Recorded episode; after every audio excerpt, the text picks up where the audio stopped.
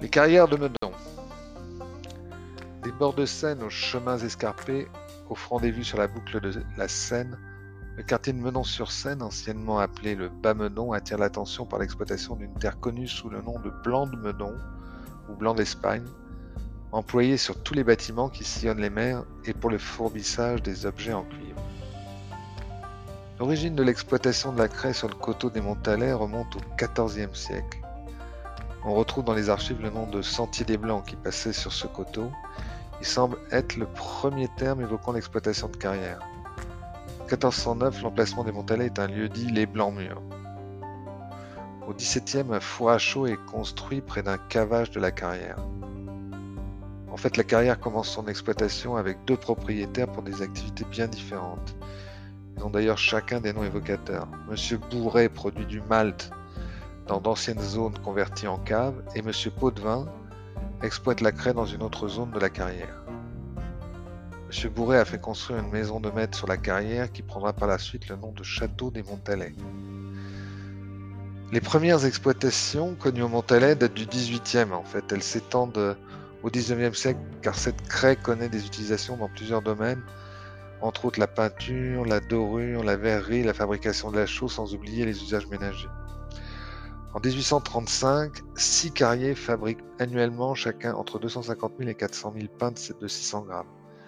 Dans ces petites exploitations familiales du Bas-Meudon et des Montalais, les moyens mis en œuvre restent très rudimentaires et assez archaïques, ce qui conduit à certaines catastrophes, notamment une série de fontis, c'est le terme pour effondrement de la terre en surface, signalé dans les rapports de l'inspection générale des carrières en 1803, 1828 1837.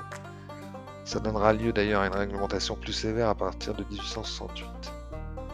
ces petites exploitations familiales du Bas-Melon et des Montalais vont être au 19e siècle remplacées progressivement par, des entreprises industrielles. C'est le cas avec la manufacture générale des blancs minéraux dont je vais vous parler. Émile de Girardin, journaliste politique passionné de découvertes scientifiques, achète en 1876 un terrain au Bas-Meudon, à l'angle du chemin des buts, actuelle rue Henri Savignac, et de la rue de Vaugirard, numéro 47 de la rue de Vaugirard.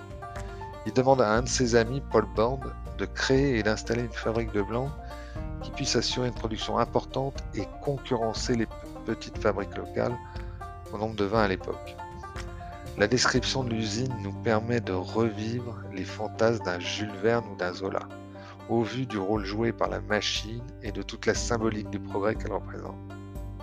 À raison de 24 tonnes par jour, cette craie extraite sera transportée par des wagonnets, des montes-charges, des vis d'Archimède, broyée par des concasseurs, traitée dans des cuves, le tout animé par une puissante machine à vapeur. 35 000 pains sont manipulés par jour dans un séchoir ventilé à l'air chaud par deux enfants. 35 à 50 ouvriers produisent 8 à 10 000 tonnes par an de blanc. L'usine marche tous les jours de la semaine.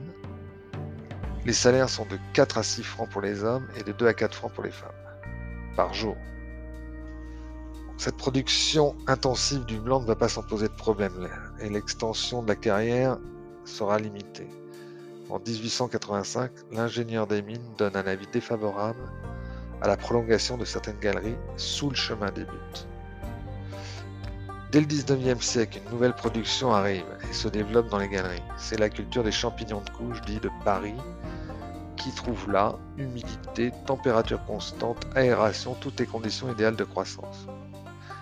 Les champignonistes assurent en même temps l'entretien, la surveillance des galeries, le drainage, la ventilation, nécessaire à la sécurité de toutes ces carrières.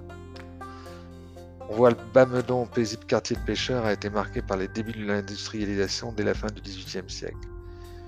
Mais les usines vont façonner le paysage tout au long du XIXe et du XXe, c'est ce que nous verrons au cours du prochain épisode sur les usines Gopilla, Chausson et Renault.